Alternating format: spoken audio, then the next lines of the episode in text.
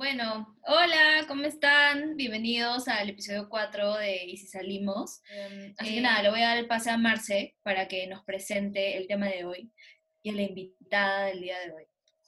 Bueno, em, o sea, Andrea les contó, teníamos que hablar de esto, es como súper necesario que sigamos cuestionándonos y deconstruyéndonos como seres humanos. Em, y nada, o sea, en verdad las dos estábamos bastante fastidiadas por el tema, las dos queríamos hablar sobre esto, no solamente con ustedes, sino en verdad queríamos hablar con alguien que nos oriente y que nos diga de dónde viene eh, las, las acciones o los comportamientos de las personas que, que a veces decimos como que, "Oye, ¿qué fue con este sujeto, con esta persona, con esta mujer? ¿De qué planeta viene y, por qué utiliza esos argumentos para sus reflexiones? ¿no? Entonces escribí a una amiga, a Pamela, em, y Pamela me dijo, tengo una amiga con la que vas a poder hablar, se llama Lisette Gamboa, y está con nosotros hoy día. Ella es antropóloga y especialista en género y trabaja en la ONG Manuela Ramos. Y en verdad le escribimos porque yo, yo le dije como, le mandé medio que un testamentazo también a ella y le dije como, necesitamos hablar con alguien y creo que tú nos puedes ayudar. Y evidentemente Lisette nos dijo que sí y está aquí con nosotros hoy. Así que Lisette, bienvenida al un episodio más de Si Salimos. Es posiblemente el más serio, pero el, el que más aprendizaje va a dar. No, muchas gracias a ti, Marcela, Andrea, por la invitación. Eh, en verdad, para mí es un gusto estar aquí con ustedes y para mí también es un gusto estar en un espacio que es autogestionado por mujeres, ¿no? Y que también eh, esté dando eh, eh, la palabra y la voz a las mujeres para que puedan también eh, incentivarse a experimentar, a hacer cosas nuevas, ¿no? Eh, que es el tema que ustedes abordan en su podcast también. Entonces, yo encantada, yo encantada de apoyarlas en este, en, este espacio. Sí, nos escuchan chicas de Argentina, Bra- Brasil, que habla Argentina, México, Europa, etc. Entonces, para las que no saben, porque obviamente tal vez no están familiarizadas con las noticias de Perú y etcétera, eh, hace una semana eh, hubo eh, un caso de una violación grupal a una chica. Sí, es que en verdad a mí lo que, lo que más me golpeó fue que él dijera que, o sea, literalmente esa declaración, porque ya de por sí que hayan sido cinco chicos versus una chica, ya había un tema ahí, pero a mí lo que sí me, dejó en shock fue cuando dijo, tiene, tenía, le gustaba la vida social, es como, o sea, sí, buenas, a mí también me gusta la vida social, y, y, y porque encima además explicaba que, mm, que había habido droga de por medio y que había habido alcohol, entonces que, que ella se había, ya de por sí dando a entender que ella se había puesto en una situación de peligro, ¿no? Y decía como, oye, yo también, o sea, yo tengo una vida social, eh, yo también tomo con cinco chicos, como yo también estoy en fiestas donde hay droga a mi alrededor y donde hay más hombres que mujeres, y por eso me tienen que violar. O sea, si eso me pasara a mí, como esa sería una justificación para lo que me están haciendo vivir. O sea, ¿en, en dónde, como, en dónde, en dónde, en qué libro ponen que tener una vida social es justificación suficiente para, para violar? Y luego, luego pensábamos en, o sea, en ningún momento hablaron de ninguna aplicación, pero yo decía, fijo esta chica como, o sea, en algún momento alguien va a decir, alguien que tiene un nude de ella, alguien va a sacarle el Instagram donde seguramente pues sube fotos en bikini. Y dije como, está a nada de que la destrocen cuando tenemos que destrozar a cinco otras personas que le hicieron daño. Entonces, ¿de dónde es que lo social, tener una vida social está mal? No, no, no encuentro conexión. A ver, eh, bueno, ya, ya puedo yo empezar a hablar sí, o a dale, responder dale. todas las interrogantes. Sí, o sea, yo creo que medio Perú eh, hemos estado con interrogantes con esta, con esta declaración, ¿no? Que dijo el abogado, pero que al mismo tiempo nos, o sea, si bien nos causaba muchas interrogantes, al mismo tiempo nos causaba indignación, ¿no? Porque nos hacía pensar, sí, o sea, eh, el hecho de salir nos hace ponernos, o, sea, significa el estar expuestas a que nos violen, ¿no? Y creo que eh, va más allá también del comentario, ¿no? Porque creo que eh, Eh, han habido también comentarios en Facebook, ¿no? Cuando han puesto la noticia, ¿no? Como muchos hombres han reaccionado, sobre todo hombres, ¿no? Porque la mayoría han sido hombres, los que han reaccionado diciendo, ah, pero esta chica se ha expuesto, que esta chica, eh, ¿para qué va a una fiesta donde hay solamente hombres, ¿no? Y ella sabía que había alcohol, que ya había drogas, entonces, ¿para qué fue, ¿no? Entonces creo que siempre está esta cuestión de buscar qué hizo mal ella, ¿no? Para que termine en esta situación, ¿no? Como echándole la culpa a ella, ¿no? Y creo que el tema de la vida social, o sea, eh, me pareció, a mí, al menos a mí como, como especialista, he estudiado temas de género, me pareció sumamente simbólico, ¿no? Porque con vida social me hacía pensar en, todo este tema de, la mujer, ¿no? En, la esfera pública en general, ¿no? Y para explicarles un poco, ¿no? De dónde viene todo este pensamiento de la mujer le gusta la vida social como algo raro, ¿no? O sea, los hombres, o sea, pensándolo, cambiándolo el género al masculino, ¿no? A los hombres no se les pensaría decir que les gusta la vida social porque de por sí, como que se les percibe a ellos ya de por sí que están insertos en este tipo de vida, ¿no? O es como deberían ser ellos, o es, es, es lo natural, entre comillas, ¿no? Pero esta, esta diferencia, estos valores que creo que los hemos adjudicado a tanto hombres como mujeres, ¿no? Está basado en lo que se conoce como estereotipos de género, ¿no? Y los estereotipos de género, ¿no? Se han construido en base a las diferencias eh, supuestamente biológicas, ¿no? Entre hombres y mujeres, ¿no? y que a partir de estas diferencias biológicas eh, hemos naturalizado ciertos valores, ciertas actividades, ciertos roles que se les han asignado a hombres como mujeres, ¿no? Y bueno, y esto en los estudios de género, en los estudios feministas, ¿no? Eh, creo que una de las grandes interrogantes, que creo que es la que todos nos estamos planteando ahora sin ser académicos o estudiosos en temas de género, es ¿de dónde viene esto, no? ¿De dónde viene esta creencia que la mujer no puede salir, que no puede tener una vida social, que no puede estar con varios hombres, que no puede tomar, no puede salir, ¿no? Entonces, eh, bueno, en los estudios de género creo ya se había ya se había soltado esa pregunta, ¿no? Desde inicios del siglo XX, incluso hasta más. Eh, y la pregunta se remontaba también pensando en por qué la mujer no puede ir a votar, por qué la mujer no puede estudiar, por qué la mujer no puede ir a trabajar. Entonces, por eso decía que el, tema, la frase del abogado, cuando yo la escuché, a mí me pareció muy simbólico porque dije, Claro, ahora eh, antes nos cuestionábamos por qué la mujer no podía votar, por qué la mujer no puede estudiar, por qué la mujer no puede salir a trabajar y claro, y esas cosas ya podemos hacerlas, pero ahora se pone en tela de juicio por qué las mujeres no podemos tener vida social, ¿no? Entonces creo que ahí también vemos cómo, como les decía, ¿no? A los hombres se les ha adjudicado esta, este rol más presente en la esfera pública, ¿no? En el trabajo, ¿no? Que ellos eh, desde hace mucho tiempo se les adjudicaba a ellos como la cabeza de familia, como aquellos que podían trabajar, ¿no? Como aquellos que podían tener acceso a la educación, mientras que la mujer, ¿no? Por este tema de las diferencias biológicas que les comento, ¿no? Por este determinismo biológico, se le ha vinculado más a la capacidad de poder procrear, a la capacidad de poder quedar embarazada y por lo tanto se ve la maternidad como un destino, ¿no? Como algo que debe ser, ¿no? Y vinculado a la maternidad está el tema de ella vinculado más al tema del cuidado, ¿no? Al hecho de quedarse en casa, ¿no? A la sensibilidad, a la emotividad, a la vulnerabilidad, a la emoción, ¿no? Mientras que al hombre se le ha adjudicado valores como la fortaleza, la, la valentía, ¿no? El hecho de ser aguerrido, lo intelectual, ¿no? Mientras que a las mujeres es lo opuesto, ¿no? Entonces estas diferencias, estos valores diferenciados que les hemos asignado a, hombres y mujeres por un tema de determinismo biológico, como les digo, ¿no? Han sido construidos culturalmente, ¿no? Históricamente, ¿no? Porque también han ido cambiando con el paso de los años, como, eh, o sea, si bien hace, unos, hace unas décadas no podíamos a veces eh, votar, ¿no? Porque el tema del voto femenino, al menos acá en Perú, ha sido hace un poco más de 60 años, o sea, tampoco es que sea tan, tan antiguo, ¿no? Para darnos cuenta cómo recién estamos cambiando las cosas, ¿no? Sí, es, es, es increíble, ¿no? Es nada. Sí, es nada, es nada en realidad.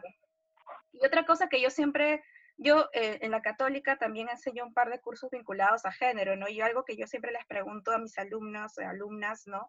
Es cuántos de ustedes tienen abuelos o abuelas que hayan accedido a educación superior, especialmente abuelas, ¿no? Eh, o bisabuelas, ¿no? O sea, ahí uno se da cuenta realmente cómo poco a poco las mujeres eh, hemos ido como que insertándonos en esto de que es la esfera pública, ¿no? Eh, a la educación, al trabajo, ¿no? a la vida social, ¿no? y entonces ahí vemos cómo a partir de estas diferencias eh, biológicas hemos estado, hemos naturalizado, hemos internalizado, ¿no? A lo largo de la historia y eh, por la cultura, ¿no? Eh, estos valores, ¿no? Estos roles de género asignados tanto a hombres como a mujeres. Ahora, esto no quiere decir que son roles ya perpetuos, ¿no? Justamente el hecho de vincularlo con la biología, ¿no? Como entendiéndose lo biológico como algo que no cambia, ¿no? Es lo que nos ha permitido verlos como eh, eternos, ¿no? Sin embargo, es bueno recalcar que estos, estas, estos, todas estas atribuciones, todos estos roles, ¿no? Eh, son construidos culturalmente y la cultura cambia, ¿no? Y la cultura cambia, ya hemos visto de que a lo largo de los años eh, nosotras estamos aquí en un podcast teniendo voz, ¿no? Por ejemplo, eh, eh, hemos podido acceder a educación, ¿no? Eh, podemos votar, ¿no? Y por lo tanto también esperemos que en unos años también entremos en esta, y estamos en este proceso de cambio, de ver de que las mujeres no tienen absolutamente nada de malo de que puedan salir a divertirse, a, a buscar estar con chicos, chicas, ¿no? A, tomar y hacer lo que, lo, lo que ellas deseen, ¿no? Sin esta necesidad de verse vulnerables a ser violentadas, ¿no? Entonces, yo creo que se remonta a esta discusión, ¿no? De cómo se han naturalizado todos estos valores, ¿no? Y, y, por eso la vida social se ha percibido como algo que no, no es parte de la vida de la mujer, ¿no? A la mujer se le ha vinculado más con la esfera privada, con el tema del cuidado, ¿no? Y, y es, y es a eso creo que es a lo que nos podemos remontar cuando vemos el tema de la vida social, ¿no?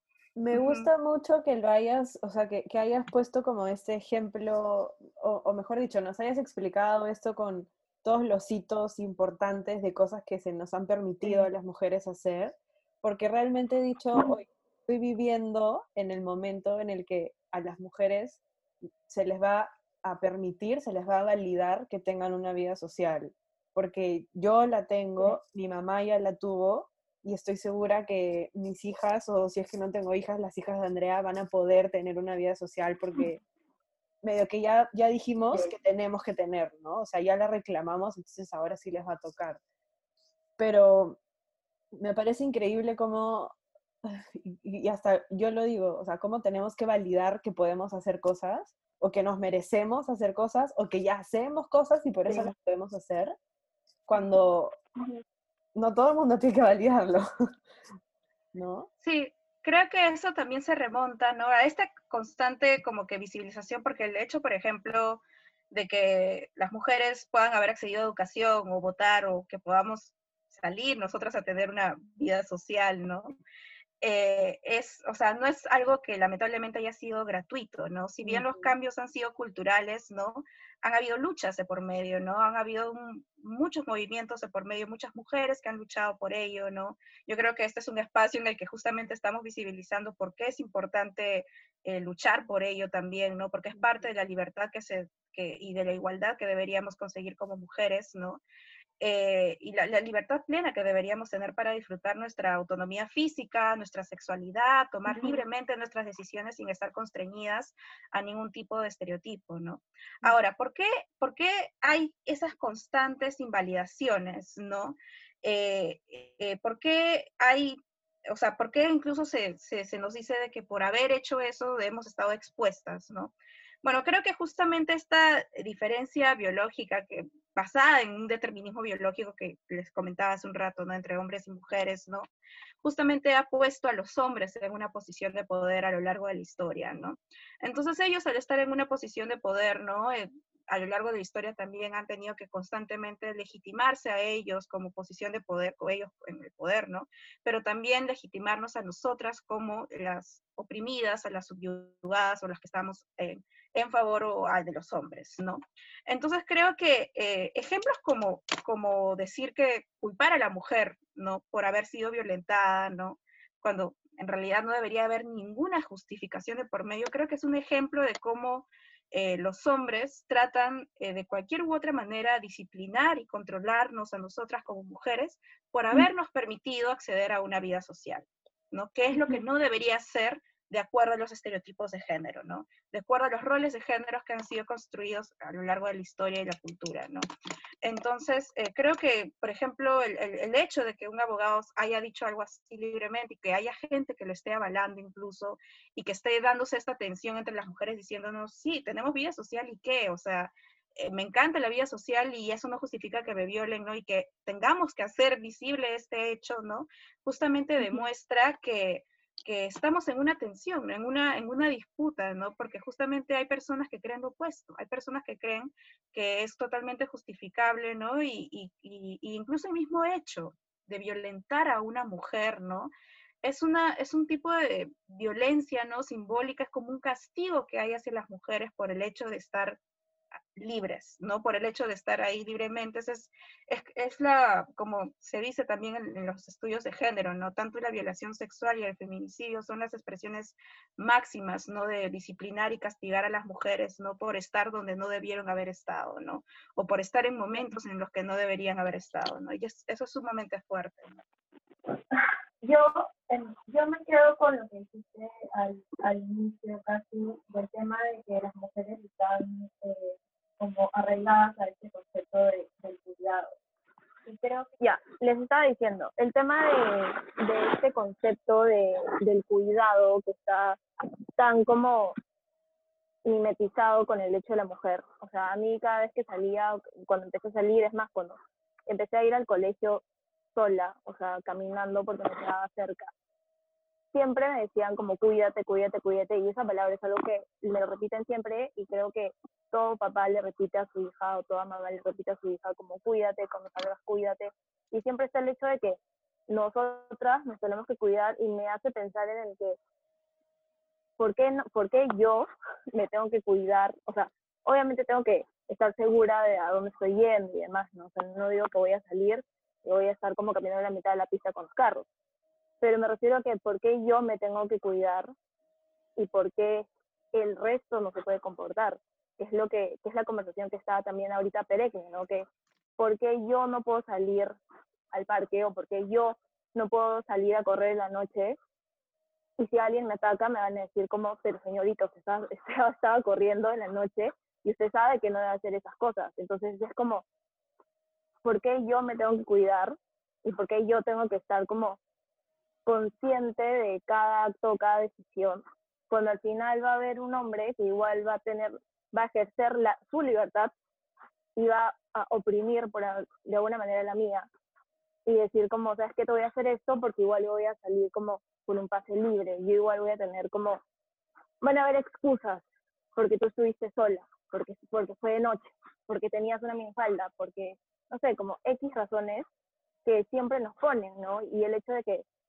cuídate porque alguien depende de ti, creo que para la mujer es, o sea, fácil me estoy equivocando, pero creo que la mujer se cuida porque la mujer tiene este rol de que alguien depende de ella, ¿no? O sea, como, como mujer, tipo tus hijos, como mamá, este, el esposo también está presente, qué sé yo, como siempre tienen este, ese tipo de connotación un poco más de, tienes como un hogar el cual cuidar como de una manera más sentimental, por así decirlo, ¿no? O sea, de una manera como más familiar, más nuclear, no como el papá, que es como, pucha, se murió y es como ya, se va el ingreso a la familia, pero si se va la mamá es como se va el corazón, si se va una mujer es como se va algo un poquito más sentimental. Entonces, el hecho de que estemos tan arraigados a la palabra de cuídate, cuídate, cuídate, es como, ¿cuándo el resto va a aprender a comportarse como debería, o sea, como debería comportarse una, una persona completamente civilizada, ¿no? Entonces, esa palabra es la que se me queda como impregnada en la mente cuando hablamos de esta diferencia de género. Porque a un chico no le dices, o sea, si ya la mamá le dice al hijito que se cuide, pero no, no con la misma intención, o sea, no, no con el mismo riesgo, no con, no con el mismo pensamiento en la cabeza de cómo le va a pasar esto, probablemente es como, ay, se van a robar o qué sé yo. Sí, puede pero no es con, no es con esa, ese pensamiento de como, si sale, fácil ya no regresa. Que con una mujer sí lo tienes. O menos yo creo que ese es el pensamiento que una mamá o un papá tiene cuando le dice, cuídate a su hija. Sí, sí, eh, es cierto, ¿no? De cómo se nos ha enseñado más a nosotras y se nos ha recalcado, recalcado ¿no? Que tenemos que ser nosotras las que nos cuidamos. Eh, y la gran pregunta es, ¿no? ¿Por qué no se les enseña a los hombres que no violen, ¿no? Así es simple. ¿Por qué no se les enseña a los hombres que no tienen por qué violar, ¿no? Porque creo que bajo el discurso este del tema de cuídate, cuídate, cuídate, es, es paradójico que ahí se reconoce que la violación es algo malo que te va a pasar, ¿no? Es algo malo, sin embargo, es o sea, cómo se voltea la torta nuevamente a las mujeres, ¿no? A las mujeres que se han expuesto para que suceda esto, ¿no? Ahora, vinculado al tema de, o sea, del cuidado a uno, del autocuidado, ¿no? Que a uno mismo se le, se exige para no exponerse, ¿no? Eh, vinculado a este tema del, del cuidado, ¿no? Con, vinculado al hogar, ¿no? A todo este tema, ¿no? Yo creo que que justamente una vez más ahí se ve lo naturalizado, lo, lo, internalizado que, que, tenemos los estereotipos de género, ¿no? Lo internalizado que está el hecho de que la mujer eh, eh, se vincula más hacia el hogar, hacia los hijos, ¿no? Ahora, ahí hay otra cosa, ¿no? Eh, hemos, hemos hecho estos estereotipos, ¿no? En base a que la mujer se vincula eh, a la maternidad y a todo este tema, ¿no? Pero también creo que se le ha adjudicado lamentablemente valoraciones como más, como si la maternidad o el hecho de quedarse en casa eh, no vale tanto como el hecho de salir fuera de casa, ¿no? Como salir a, la calle, ¿no? Y creo que también estas connotaciones eh, diferenciadas que se le ha dado lo que se concibe como femenino, masculino, también hace que se refuerce todas las violencias que reciben las mujeres, ¿no? O que se le percibe como más emotiva, más frágil, ¿no? Que, que los hombres que están más vinculados al ámbito de la fortaleza, ¿no?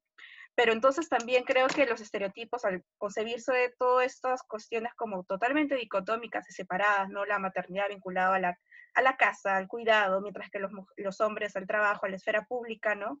Eh, siento que cuando las mujeres transgredimos estos bordes, ¿no? Y vinculamos maternidad con esfera pública, con trabajo, ¿no? se nos ve mal, ¿no? Empiezan a haber juicios en torno a ello, ¿no? Como las mujeres que trabajan mucho y dejan sus hijos abandonados, ¿no? A los hombres no se les, no se les critica tanto por eso, ¿no? O las mujeres que, no sé, por ejemplo, están eh, eh, divorciadas con hijos, ¿no? Y deciden iniciar nuevamente su vida eh, social, nuevamente remontándonos a eso, una vida romántica, una vida sexual, ¿no? Y una vez más se le critica más a la mujer que al hombre, ¿no?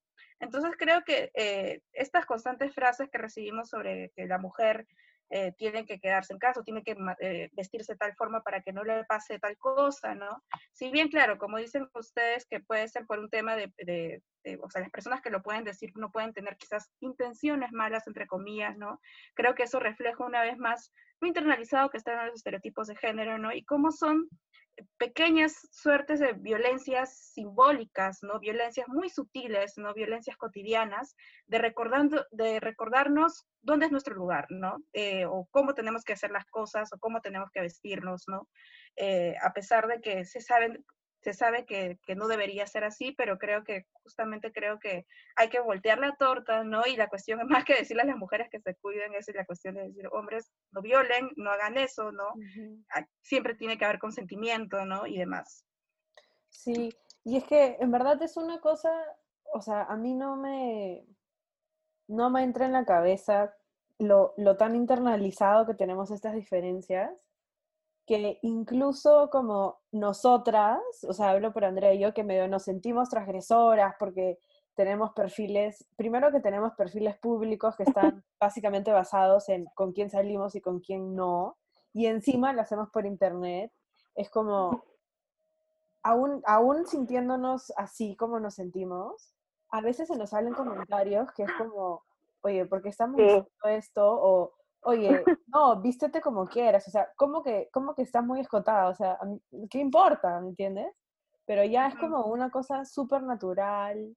Em, y obviamente una de las cosas que nosotras pensamos, o sea, porque antes de lanzar este podcast, obviamente lo primero que pensábamos era, uno nos va a jugar en contra porque algún, en algún momento vamos a conocer a alguien que se va a enterar que tenemos un podcast y va a decir como estas locas, no quiero salir con ellas, pero bueno, no importa, entonces nos salimos y ya está, o sea, no, no congeniamos y se acabó. Pero lo otro era decir que en algún momento alguien nos quiere hacer como chantaje o nos quiere hacer quedar mal, nos quiere sabotear o en algún momento nos pasa algo y como se enteran que tenemos este espacio en el que hablamos sobre nuestra vida social y con quién salimos y con quién dejamos de salir y que hablamos cuando salimos con esas personas o a dónde vamos. O sea, lo primero que pensamos fue, o sea, mira, que nos van a decir que somos putas, nos van a decir que nos tiramos a todos esos Sí. hombres con los que decimos que salimos, que nos van a, nadie, ningún chico nos va a tomar en serio por eso, vamos a perder oportunidades por eso, seguramente en el trabajo, o sea, como- la gente se lo va a tomar mal también. Entonces es como, ¿por qué si mi- la situación, o sea, esta, esta como costumbre que tenemos de conocer a gente en digital, no ha, o sea, nunca nadie se ha dado cuenta si yo no les decía, y en ningún momento ha perjudicado ni mi imagen como hija o mi, mis labores o mis roles en mi familia como hija, los ha hecho en el trabajo, ¿por qué tendría que ser un problema en mi mente de qué puede pasar cuando se enteren que tengo este espacio, ¿no? Y obviamente lo primero que yo pensé, bueno, no fue lo primero, pero sí fue una de las cosas que pensé cuando, cuando veía todas estas noticias y, y, y leía los comentarios y leía lo que dijo el exnovio y veía lo que dicen las hermanas de estos chicos es, oye, yo tengo un espacio en el que le digo a mujeres que salgan con desconocidos. Y, pero ¿para qué se los estoy diciendo? Para que cuando venga uno y la viole, todo el mundo la juzguen y les digan, ah, es que tú, usa- tú saliste, pues tú, tú estabas ahí en el internet buscando. Claro. Como, no, mm, te juro, Buscando. con- esa, con ese pesar y decir, es que no puede ser que sientan que por esto lo tienen que dejar de hacer, o sea, que tienen que dejar de hacer algo que se supone que les gusta y por eso lo hacen, ¿no? Entonces, si ya de por sí solamente el tener una vida social en, en lo más sencillo, que es como trabajar, eh, tener amigos, y por ende tener círculos sociales que pues no son tu familia o la familia de tu pareja, ¿no? La familia de tu familia. Ahora súmale el conocer a gente por digital y dije como, pucha, o sea, qué bueno que esta chica, si es que no tenía ninguna cuenta, qué bueno, y si es que tenía, qué bueno que todavía no nos hemos enterado que tenía ninguna cuenta, porque si no, Sí. o sea, el juicio yo creo que ya ahí sí hubiera sido como, párenla en una plaza y tirámosle piedras todos porque así va a sufrir menos esta mujer, ¿no? O sea, honestamente Sí. dije como, no, Sí. Sí, es, es muy, es muy fuerte, ¿no? Yo creo que hay, hay varias cosas con respecto a lo que has comentado. Eh, en primer lugar, eh, eh, lo que comentaste, ¿no? De que cómo es posible que tengamos tan internalizado todas estas cosas, ¿no? Y creo que, bueno, eh, eh, creo que eso se remonta a toda nuestra cotidianidad, ¿no? Creo que vivimos reventados de mensajes a- en todos nuestros días, desde pequeños, ¿no? Sobre los valores, sobre los estereotipos de género, sobre los valores que se le adjudica a hombres y mujeres, ¿no? En donde en la publicidad, ¿no? La publicidad sexista, en las películas, la familia, los comentarios de la familia, ¿no? La música, ¿no? Toda la cuestión que gira en torno eh, al amor romántico, ¿no? Lamentablemente siempre ah, nos ha puesto en un desnivel a las mujeres, o sea, este amor romántico tradicional, ¿no? Que se concibe, pero que ahora estamos como que cuestionándolo y deconstruyéndolo, ¿no? Y hacer eh, también una forma de, de querer o enamorarse o estar con alguien, ¿no? De una forma sin, sin, sin estar limitándonos a nosotros mismos, ¿no? O estar en una posición desigual con hombres, de hombres con mujeres, ¿no? También. Pero creo que estamos en, eh, o sea, a lo largo de nuestras vidas y en toda la sociedad, ¿no? Creo que es- estamos rodeados de mensajes, ¿no? Que legitiman una y otra vez los estereotipos de género, ¿no? Ahora, yo creo que el podcast, cuando dijiste, o sea, el podcast que si alguien se entera, ya no va a querer salir con ustedes. Más bien, yo creo que sería un buen filtro para ver quién verdaderamente eh, vale la Es- pena para que esté con es- ustedes. hemos, hemos dicho eso, es, es un gran filtro, porque si no, o sea, Sí. si no pueden con esto, no van o sea, esto no es que sea lo que Marcela y yo somos en su totalidad, pero, Ujú. eh, o sea, la razón, la motivación y de dónde sale hacer y crear y seguir haciendo esto, eso sí es parte de, de quiénes somos, ¿no? O sea, como, no me voy a quedar callada, por si acaso voy a salir con mis amigas si no me importa, por si acaso voy a hacer, ¿me entiendes? O sea, como, yo no soy el- la típica, o sea, como si estás buscando a alguien como, no sé, del 1920, no lo somos. O sea, definitivamente no lo somos. Claro, sí, sí, yo creo que es un buen filtro para ustedes y para todas las chicas que lo escuchan también, ¿no? Y yo creo que también eh, estos espacios, ¿no? Yo creo que también las redes sociales están sirviendo también para visibilizar eh, qué tan internalizado tenemos estos estereotipos de género y que es hora de ya y empezar a, deconstruirnos y a, desterrarlos, ¿no? Eh, Marcela comentó esto, ¿no? ¿Qué hubiese pasado si hubiésemos encontrado una foto de la chica en bikini, ¿no? O una cuenta de Tinder de la chica, ¿no? Eso hubiese sido hasta peor, ¿no? Eh, y sí, lamentablemente, o sea, la- lamentablemente por la sociedad en la que nos encontramos, ¿no? Que es muy machista, muy sexista, ¿no? Probablemente sí, haya sí pueda suceder lo que tú dices, ¿no, Marcela? Sin embargo, yo creo que ahí estaremos ¿no? nosotras, ¿no? Las mujeres, ¿no? Y todas las personas que también estamos ahí, hemos he- hecho tuitazos, ¿no? Ujú. todo este activismo por redes sociales porque no podemos salir a las calles, lamentablemente, en estas épocas, pero para poder defender y poder ir visibilizando que, que eso no tiene nada que ver, una, que, o sea, el hecho de, de que uno esté buscando pareja o que uno sea activa socialmente, ¿no? Que tenga muchos amigos, hombres o lo que sea, no- para nada justifica una violación, ¿no? Y a mí lo que me parece triste de todo esto, ¿no? Es de que tengan que suceder cosas como estas, ¿no? Como para que sean estos puntos de quiebre en la sociedad peruana para que se, se, re- se repiense muchas cosas, ¿no? Por ejemplo, algo que también me pareció un punto de quiebre bien fuerte para el tema del acoso, ¿no? El acoso callejero y el acoso sexual en general, fue el caso de Amy Ágreda, no sé si se acuerdan, ¿no? La chica que, que quemaron en un bus en plena vía pública, ¿no? Y cómo eh, con ese caso, ¿no? Eh, yo recuerdo que años atrás, yo en el 2011, ¿no? Cuando estaba en la universidad todavía en pregrado, se hablaba de acoso sexual, ¿no? Se hablaba de acoso callejero, pero mucha gente percibía que hablar de acoso callejero era como que, ah, las que hablan eso son unas feminazis, ¿no? Son unas locas exageradas que creen que cualquier cosa, un piropo, ¿no? Que no tiene ninguna pizca de intención, ¿no? Está mal hecho, ¿no?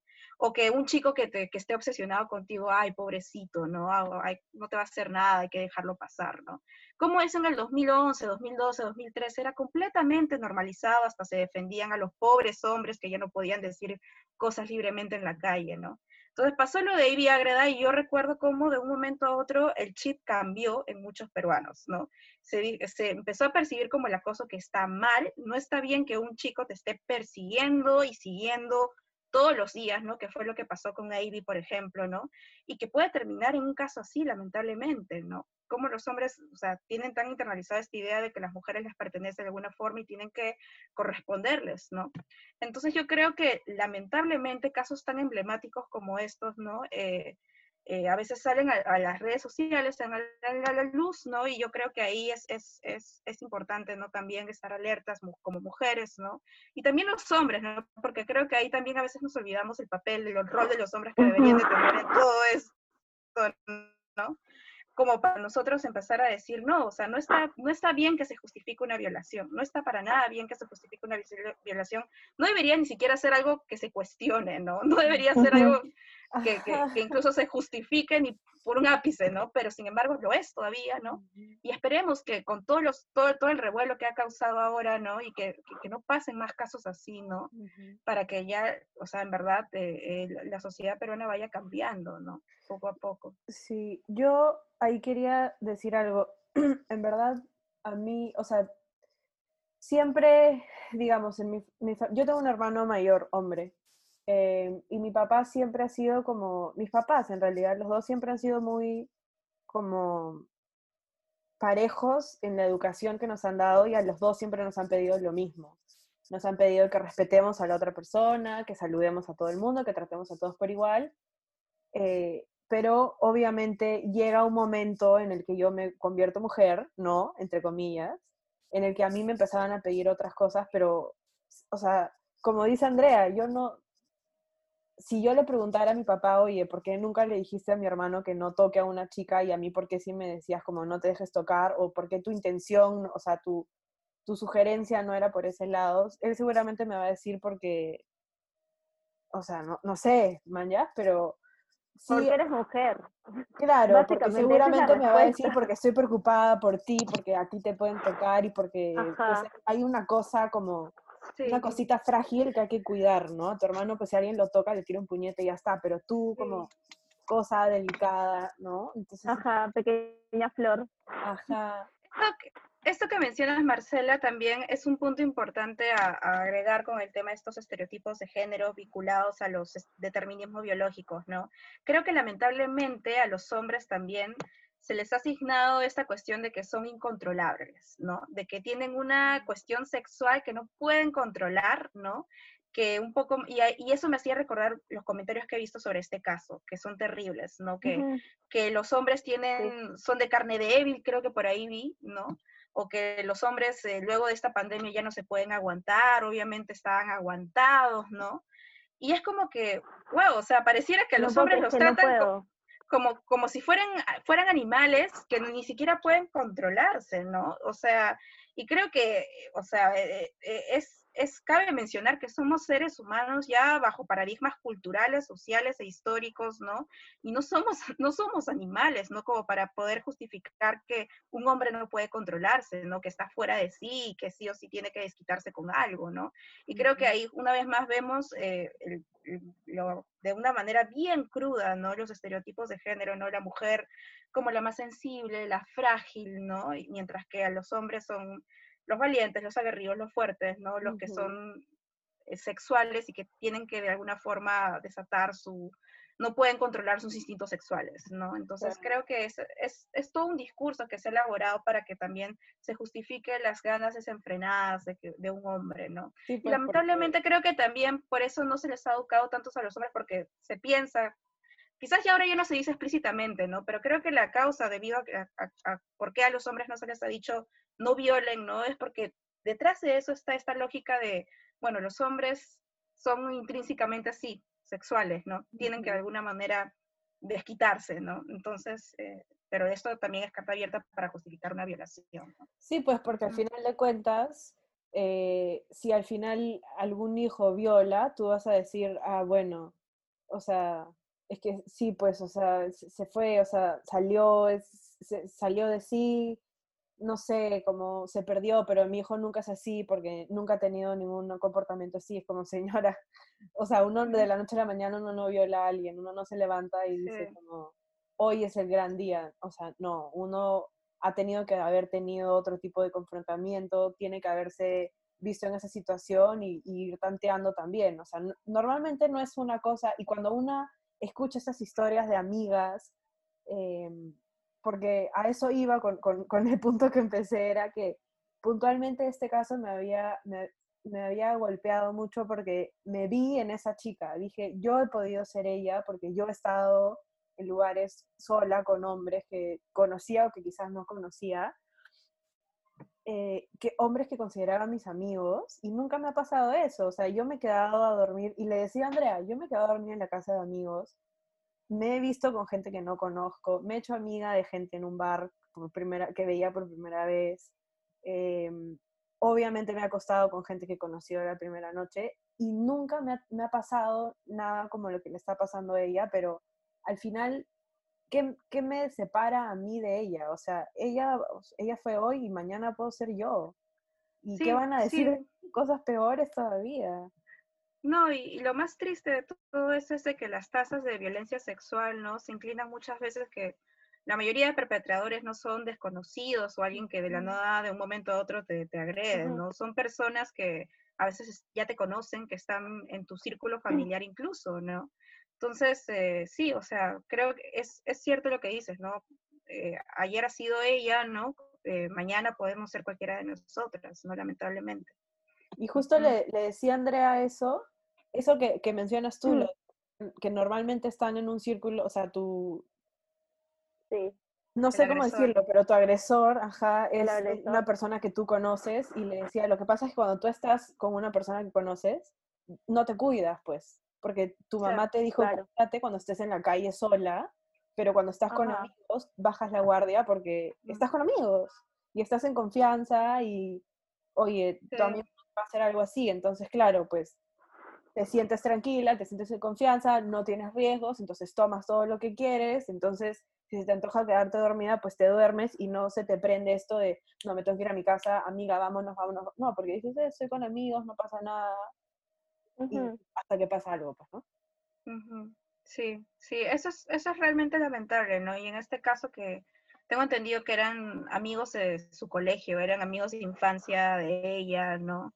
Uno de ellos era su ex enamorado, ¿no? O sea, creo que realmente la chica se veía en una posición que, que realmente habrá dicho, o sea, jamás, no hubiese imaginado que iba a la... Exacto. No, no, se lo hubiese esperado para nada, ¿no? Y creo que ninguna de nosotras tres se, se imaginaría algo así de tus amigos de, la infancia, ¿no? Sí. Sí. Pero, o sea, igual creo que, perdón, sé que te corte, pero de alguna manera u otra ha sido bueno, no sé si buena es la palabra, pero lo que dijo este abogado, que ni siquiera me acuerdo cuál era su nombre, es lo que, o sea, peores cosas dicen en los comentarios de Facebook, pero ninguno de estos patitas sale en televisión nacional a decirlo. El hecho de que él lo haya dicho y de que él se haya puesto en esa posición tan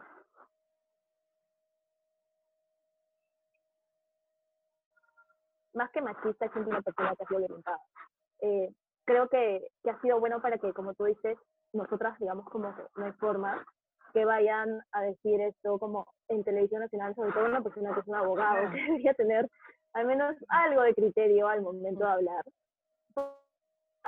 Él ha dicho lo más sutil de lo que están en todos esos comentarios de Facebook. Eso. De que, ay, esa señorita, porque está con cinco hombres? De que, hay que obviamente después de la cuarentena no se aguantan, que no sé qué, Es que esas cosas, te, te juro que yo siento que, o sea, lo veo y ya no me da, o sea, no me genera nada porque digo, es que este, o sea, este lo está escribiendo por joder.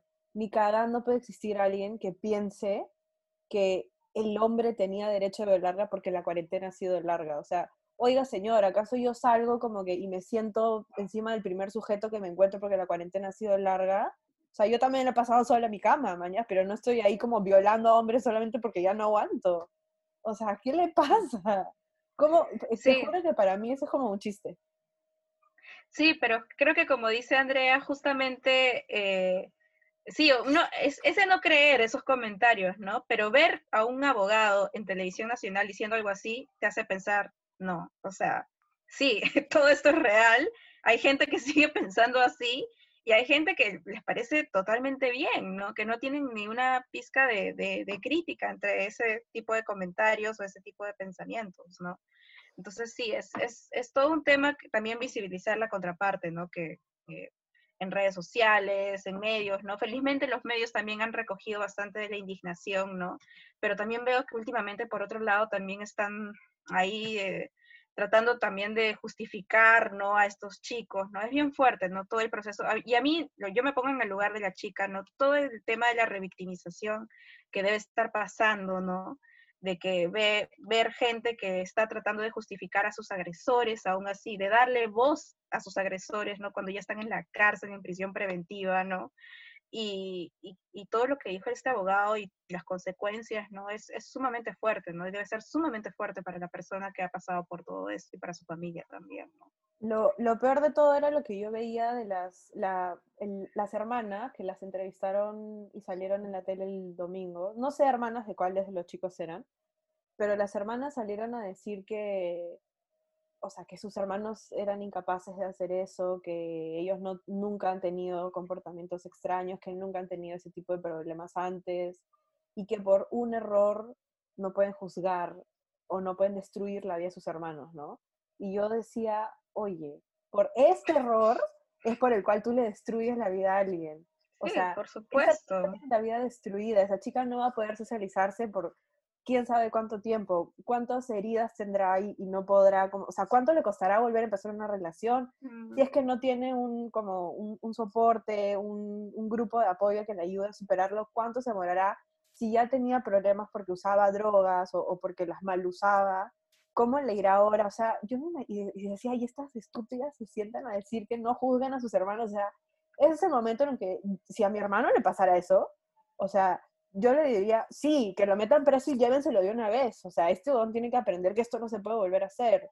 Lo mismo si lo hiciera un amigo, lo mismo si yo matara a alguien. O sea, lo que diría es como, he atentado contra una persona y tengo que pagar el error que he cometido, porque ha sido un error y no tiene que volver a suceder. No ha sido un accidente. Esta huevada no es que se me malogró el carro y se atoró el pedal. O sea, no, esta huevada es yo consciente, he decidido hacerle daño a otra persona y sabía que la otra persona estaba, estaba en daño y, yo seguía.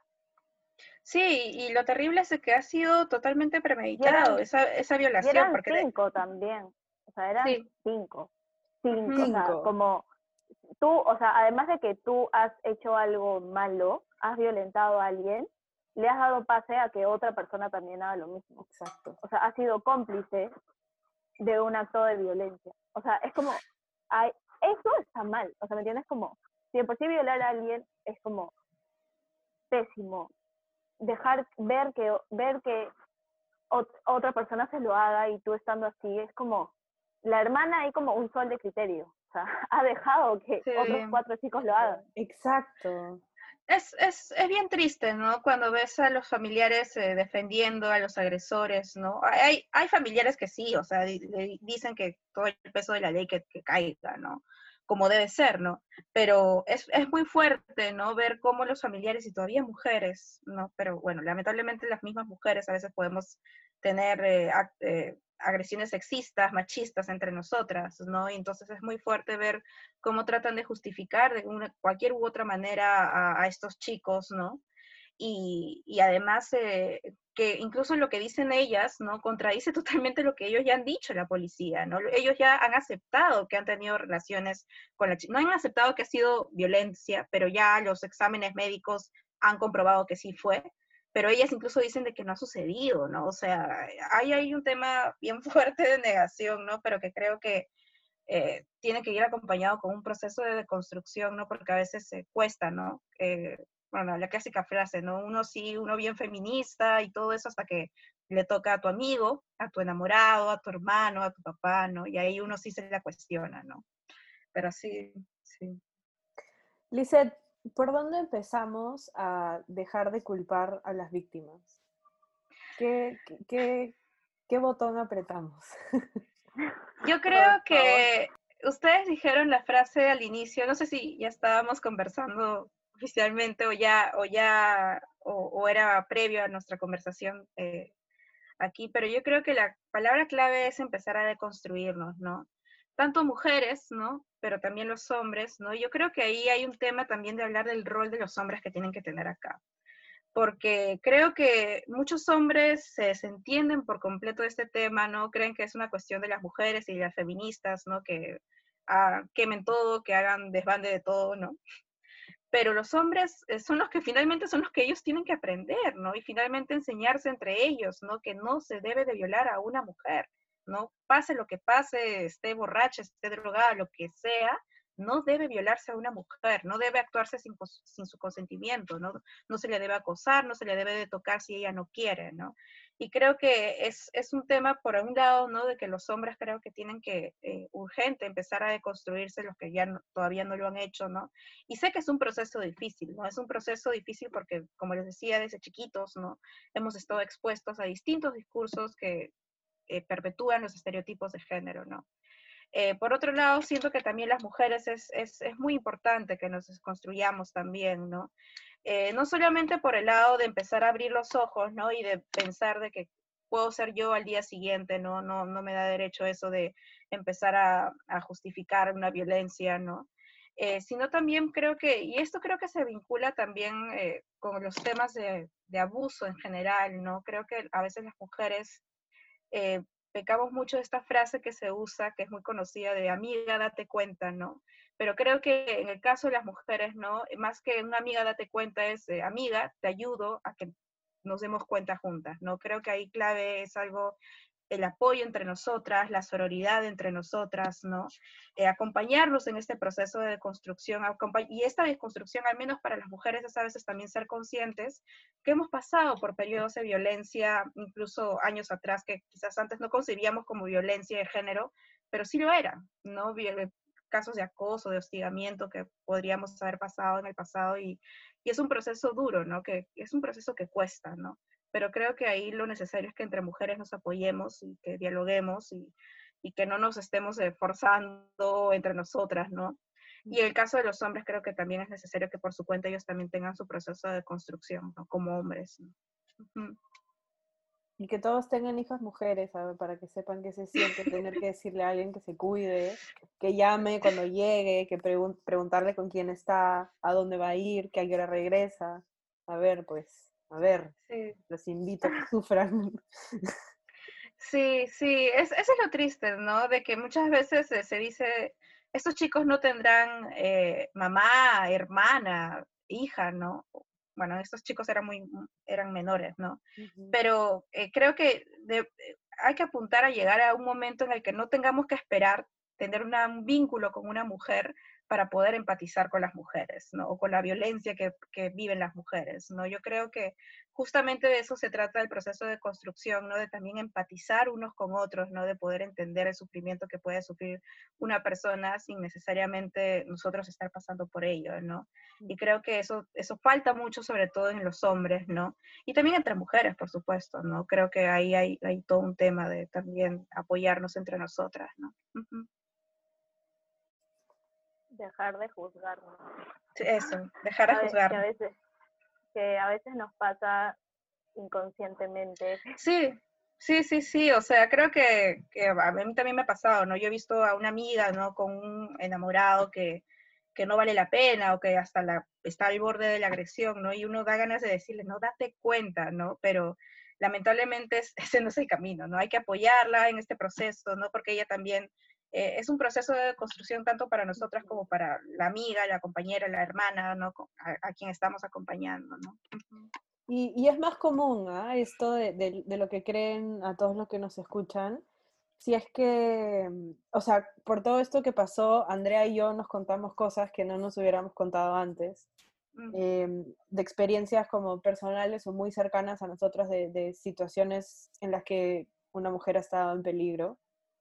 Em, entonces, pregúntense entre ustedes si es que en algún momento han estado en una situación así, si es que quieren hablar de algo.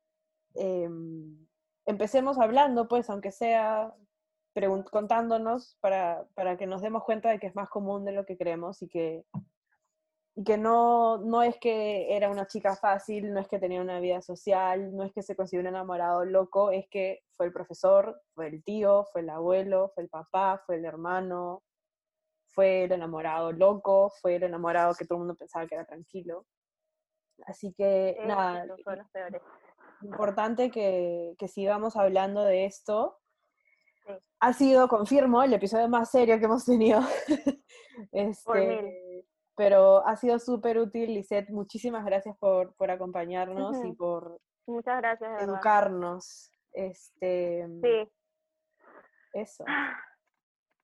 No, gracias a que- ustedes, gracias a ustedes en verdad por la invitación. Espero que también todos sus oyentes, sus fans, les sirva de algo toda la conversación que hemos tenido, ¿no? Yo creo que es muy importante reflexionar, ¿no? Eh, es, es difícil empezar a la deconstrucción. Yo creo que para todas puede ser difícil, ¿no? Pero hay que poner, hay que empezar con cuestionarnos, ¿no? Reflexionando, ¿no? Empati- Empatizando, ¿no? Yo creo que eso ya es un buen punto de partida para todos ¿no? y todas.